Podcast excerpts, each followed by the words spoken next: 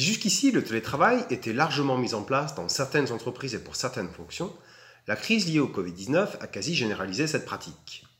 Pour beaucoup, le télétravail se pratiquait jusqu'ici de 1 à 2 jours par semaine, dans des espaces différents, le domicile évidemment, mais aussi des espaces de coworking ou tout autre tiers-lieu.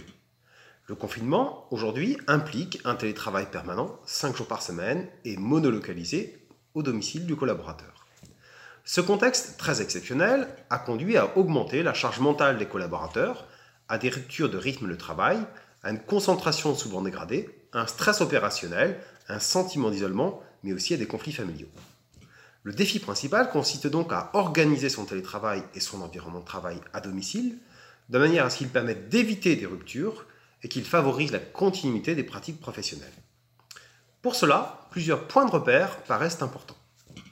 En premier lieu, il convient de chercher à établir une frontière stricte entre espace de travail et espace de vie.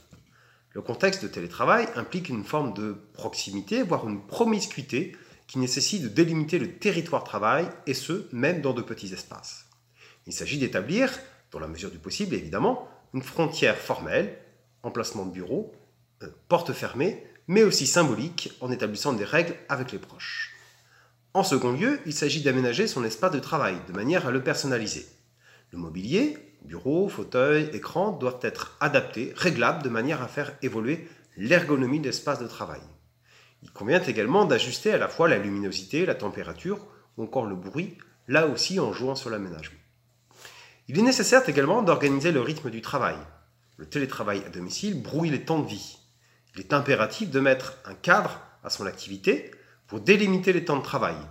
Il faut donc planifier les journées, se fixer des horaires de travail et les respecter évidemment, dans la mesure du possible, et prioriser le travail quotidien et hebdomadaire en collaboration avec les responsables, mais aussi de conserver les routines de travail et les routines personnelles, se lever à fixe, s'habiller comme si on allait au travail, et donc l'ensemble des routines qui tournent autour. Enfin, il convient de relativiser la question du contrôle. Le télétravailleur a souvent peur d'être mal perçu, car son absence, se dit-il, pourrait paraître suspecte du point de vue du manager. Travaille-t-il vraiment? Le télétravail conduit en effet paradoxalement à des formes d'autocontrôle ou à de surcontrôle dont il faut avoir conscience et qu'il faut essayer de relativiser. Il est nécessaire de trouver des accords sur les modalités du contrôle du travail pour faire baisser la charge mentale et la pression qui va être induite par le contexte de confinement. Cela passe notamment par une transparence sur le travail réalisé et par une standardisation des procédures. Nous sommes évidemment dans un contexte spécifique dans lequel la pratique du télétravail passe par l'apprentissage et par l'expérimentation. Les études académiques montrent cet effet d'apprentissage. Les capacités de concentration en télétravail ne sont pas simplement une question d'environnement ou de bonne volonté, mais s'acquièrent et se développent au fil du temps, mais aussi en fonction de l'intérêt qui va être porté au travail lui-même.